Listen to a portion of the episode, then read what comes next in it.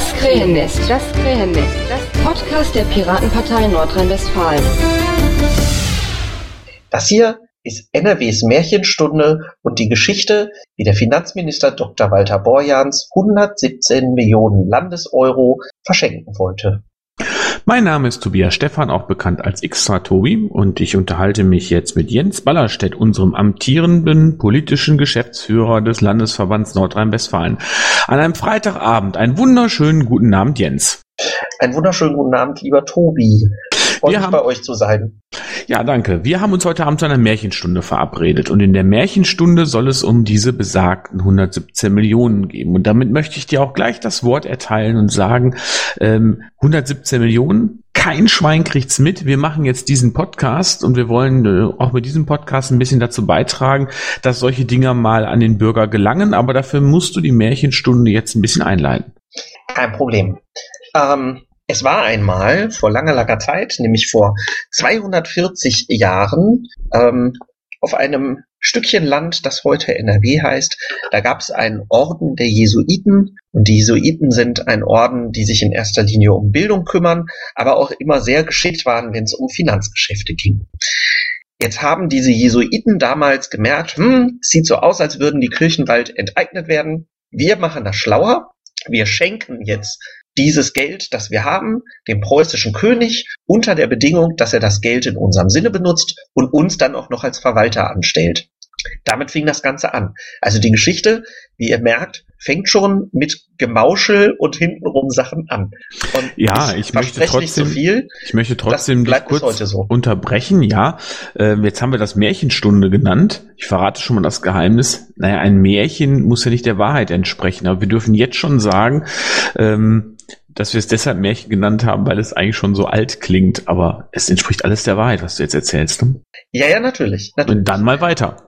Also, dieses Geld wurde dem preußischen König geschenkt und der preußische König hat damals einen, einen Fonds aufgemacht, der zur Bildung und speziell, weil es damals so üblich war, zur christlichen Bildung gedacht war. Ähm, Priester wurden damit ausgebildet, es wurden Klosterschulen damit unterstützt und so weiter. Und die Jesuiten haben drauf aufgepasst. Ähm, das Ganze lief dann sehr lange prima bis Anfang des 20. Jahrhunderts.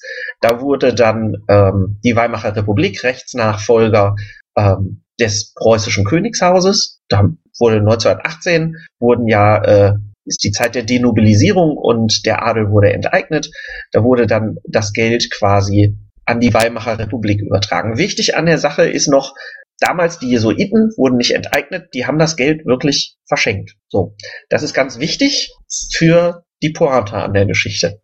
Gut, über viele, viele Zwischenstationen landete das Geld dann im Besitz des Landes Nordrhein-Westfalen nach 1945 über Rechtsnachfolge und Rechtsnachfolge und Rechtsnachfolge. Immer noch wurde dieses Geld benutzt für den ursprünglichen Zweck, den die Jesuiten vorhatten, nämlich ähm, christliche Bildung. So viel zur Vorgeschichte. Darf Jetzt ich eine Zwischenfrage stellen? Jederzeit. Ähm, das Geld, diese, die Gesamtsumme, das war wie viel? Also wie viel es am Anfang war, weiß ich jetzt nicht. Aber jetzt am Ende war das Geld auf 287 Millionen Euro angewachsen. Das ist nämlich auch genau meine Frage, denn es gibt ja sowas wie Zinsen und ja viele, viele Jahre. Das heißt also, das Geld, wofür es dann auch im Sinne der Jesuiten verwendet wurde, ähm, war aber trotzdem ist nicht so verbraucht worden, dass es sich reduziert hat, sondern es ist unterm Strich mehr geworden. Ja, yeah, ist immer mehr geworden. Wie gesagt, zum heutigen Tag befinden sich in diesem sogenannten Studienfonds ähm, 287 Millionen Euro. Jetzt ist es so, dass das Land nicht einfach hingehen konnte, laut Meinung des Finanzministers, und sich das Geld einverleiben. Und äh, da es den NRW-Kassen gerade nicht so gut geht, wollte unser Finanzminister das aber. Er hat gesagt, die Kohle will ich haben. So, und zwar jetzt. Es gibt aber nur eine Möglichkeit, wie das Land zweckentfremdet an die Kohle kommt, indem dieser Fonds aufgelöst wird. Also dieses, diese Stiftung muss aufgelöst werden und dafür wollte sich der Herr Walter Borjans, Dr. Walter Borjans, mit der katholischen Kirche einigen und hat gesagt, wisst ihr was, wir lösen das auf, ihr bekommt 40 Prozent, wir bekommen 60 Prozent. Das heißt, 117 Millionen werden an die katholische Kirche gegangen, 170 Millionen ans Land und Walter Borjans kann das Geld prima ausgeben und muss das nicht für Bildung machen. Weil da müssen wir noch trotzdem noch zwischendurch erwähnen, die meisten werden es natürlich wissen, Dr. Walter Borjans ist der amtierende Finanzminister Nordrhein-Westfalen. Oh ja, Entschuldigung, das äh, hatte ich jetzt vorausgesetzt sozusagen. Ja, das stimmt. Dr. Walter Borjans ist äh, Finanzminister in NRW und er möchte halt Kohle haben und scheinbar steht er nicht so auf Bildung. Deswegen wollte er das Geld auch nicht weiter für Bildung ausgeben, sondern halt für was anderes.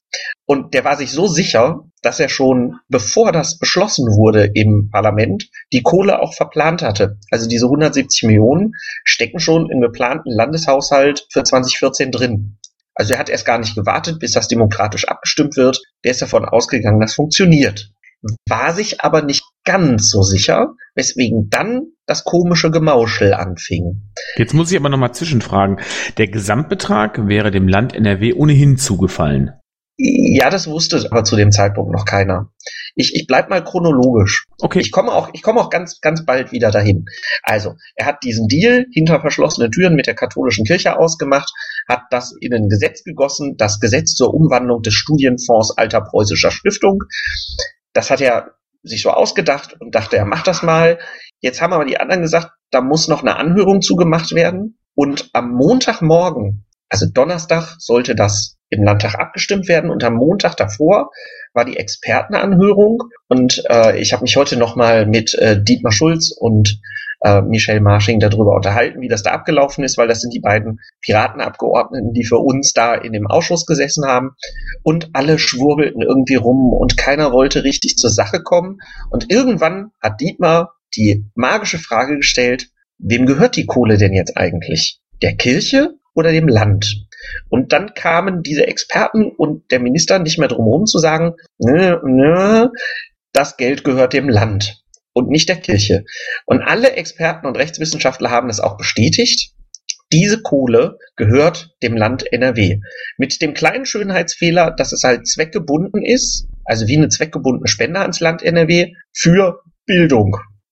Das ist das einzige Problem, das es daran gibt. Dann habe ich direkt eine Zwischenfrage. Nehmen wir mal an, die Vereinbarung, die jetzt ja, da greife ich ja schon vor, nicht zustande gekommen ist, wäre zustande gekommen, wäre das dann auch zweckgebunden gewesen? Wahrscheinlich dann nicht mehr. Nee, dann nicht mehr. Dann wären 117 Millionen an die katholische Kirche gegangen. 170 Millionen wären einfach in den Landeshaushalt geflossen und äh, der hätte damit machen Für können, was er will. Irgendwas. Für Jetzt irgendwas. ist das genau. aber das Geld, was dem Land gehört, was aber eigentlich zweckgebunden ist, für rein bildungspolitische Dinge zu verwenden. Ja, genau. Im Moment ist es noch für christliche Bildung in erster Linie.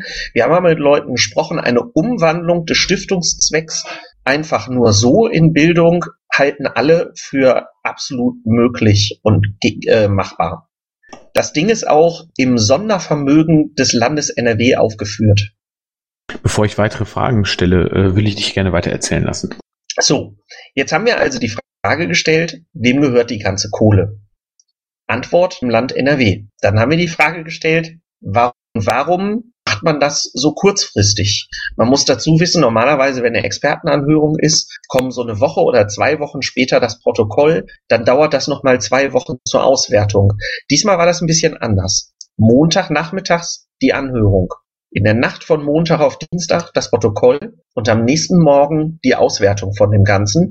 Und am Donnerstag sollte dann auf Basis dieser Expertenanhörung das Ding beschlossen werden. Daran sieht man schon, so richtig sauber war das nicht und das muss unser Minister auch bewusst gewesen sein. Ja, natürlich, er hat es ja auch so eingestielt und äh, das sieht ja offensichtlich auch so aus, äh, denn er hat ja auch, äh, wie du sagst, hinter verschlossenen Türen mit der katholischen Kirche verhandelt. Das hätte man ja auch öffentlich machen können. Ja, aber dann hätten die Leute schon so ein bisschen gefragt, warum denn jetzt plötzlich die Kirche 117 Millionen Euro geschenkt bekommt. Was ja nur echt kein kleiner Betrag ist. Man muss sich das immer wieder überlegen, wie viele Stipendien dadurch gemacht werden könnten für Studenten, wie viele Möglichkeiten an, an Studienfonds es gäbe mit, mit, mit 117 Millionen und erst recht mit 287 Millionen, was ja die komplette Stiftung ist. Ähm, das so, so das Tafelsilber der Bildung zu verscherbeln, ist schon ein starkes Stück, muss man sagen. Jetzt muss man ja auch sagen, dass die Piraten dafür verantwortlich sind, dass es erstmal eben nicht der katholischen Kirche zugesprochen wird, dieser Teil von 40 Prozent in Höhe von 117 Millionen. Und diesen Hack musst du doch bitte nochmal eben erklären und wie es denn dann weitergeht. Ja, sehr gerne. Also, wenn Piraten irgendwas können, dann die GO tanzen. Und das haben wir auch gemacht. Also es wurde ein Geschäftsordnungsantrag gestellt, nämlich das Gesetz in eine dritte Lesung zu bringen. Eine dritte Lesung normalerweise funktioniert ein Gesetzesablauf so, wenn ein neues Gesetz eingebracht wird. Es gibt die erste Lesung im Plenum, dann geht es in den Ausschuss und mit der zweiten Lesung wieder im Plenum wird das Ding dann endgültig abgestimmt. Wir haben jetzt beantragt, das Ding nochmal zurück in den Ausschuss zu schicken um dann eine dritte Lesung zu machen. Jetzt ist das Problem, wir haben Ende des Jahres. Der Haushalt muss abgestimmt werden und deswegen wurden die anderen doch reichlich nervös, weil es keine Möglichkeit gibt, eine dritte Lesung abzunehmen. Wenn eine Fraktion eine dritte Lesung möchte, dann muss laut Geschäftsordnung dem Ganzen nachgekommen werden. Dann gibt's halt eine dritte Lesung. Das kann man jetzt nicht ewig schreiben, man kann jetzt keine vierte, fünfte, sechste Lesung beantragen, aber mit einer dritten geht das. Die anderen waren schockiert, muss man so sagen. Also es war ein richtiger Tumult im Plenum, als von den Piraten angesagt worden ist, wir wollen für diesen Tagesordnungspunkt eine dritte Lesung haben. Es, es, man hat den Redner von dem nächsten Tagesordnungspunkt kaum noch verstanden, weil es so laut gewesen ist im Plenum. Daraufhin wurde aus schierer Verzweiflung die Plenarsitzung unterbrochen. Ein Vorgang, der extrem selten ist. Und das letzte Mal wurde eine Plenarsitzung unterbrochen, als klar war, dass die Landesregierung sich auflösen musste 2012.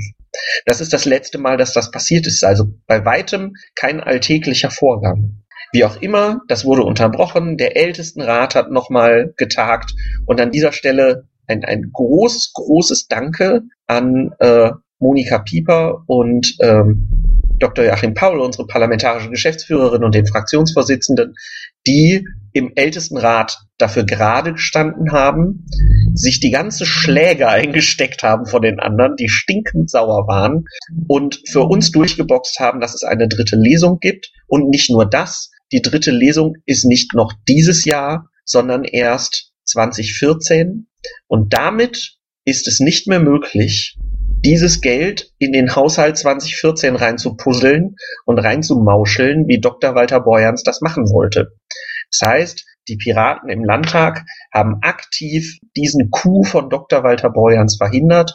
Zusätzlich muss man sagen, hat es ein, ein riesengroßes Presseecho gegeben. Unser Pressesprecher im Landtag, der Ingo, meinte heute, alles, was schreiben und veröffentlichen kann in NRW, hat darüber berichtet. Wir haben noch nie für eine Aktion so ein breites, positives Presseecho gehabt wie jetzt. Ähm, überall wird getitelt, Piraten haben Coup des, äh, des Finanzministers verhindert. Walter Borjans muss aufs Geld warten. Piraten verhindern Mauschelei mit der katholischen Kirche. Überall sind diese Schlagzeilen. Und wir sind. Vor allem verhindern Piraten, dass gesagt, dass jetzt äh, nicht mehr gesagt wird, dass ja kein Geld für die Bildung da ist. Es sind jetzt ja 287 Millionen Euro mehr. Das stimmt. Das stimmt. Also bis jetzt halt, wie gesagt, für Priesterseminare. Jetzt muss man drüber diskutieren im Ausschuss ob man diese Stiftung zum Beispiel umwandeln kann in eine nicht konfessionelle Stiftung, was wir halt natürlich versuchen werden. Jens, äh, dann würde ich sagen, das war eine schöne Zusammenfassung und eine schöne Märchenstunde, obwohl es ja eigentlich kein Märchen war. Es entspricht zum Glück der Wahrheit und äh, das ist ein Beleg dafür, dass die Piraten mal wieder gewirkt haben, dass wir da erfolgreich waren als Piratenpartei und äh, unsere Aufgabe ist es ja eigentlich, und dazu wollen wir im Krähennest, mit dem Krähennest auch beitragen, da immer wieder daran zu erinnern, denn normalerweise werden solche Aktionen ja totgeschwiegen und ich glaube, es erfüllt uns alle mit Freude, dass die Presse das dann diesmal richtig gut aufgegriffen hat. Ja, freut mich und ähm, es ist ein toller Abschluss des Jahres 2013 und wir freuen uns sehr, mit so einer erfolgreichen Aktion uns aus diesem äh, parlamentarischen Jahr zu verabschieden. Sollen die anderen sich bitte noch sehr lange dran erinnern, dass wir mit GU besser sind als sie. Und äh, deswegen kann ich nur jedem Piraten raten, der äh, angesprochen wird und dem gesagt wird, von den Piraten hört man ja nichts mehr, so der klassische Standardvorwurf, einfach nur die Zahl 287 Millionen. Das kann man sich merken, das kann man immer wieder präsentieren. Äh, sicherlich eine schöne Sache. Jens, ich danke dir, dass du dir am Freitagabend die Zeit genommen hast und ich wünsche dir noch einen schönen Rest Freitagabend und äh, sag einfach mal bis demnächst. Tschüss. Bis demnächst und für alle die, die es jetzt hören, ein schönes, geruhsame Weihnachtszeit und einen guten Rutsch ins neue Jahr. Na, das wünsche ich natürlich auch. Tschüss zusammen. Tschüss. Intro und Outro Musik von Matthias Westlund. East meets West. Veröffentlicht unter Creative Commons Lizenz. Kommerzielle Nutzung und Remix erlaubt. Podcast jetzt abonnieren unter krähennest.piratenpartei-nrw.de.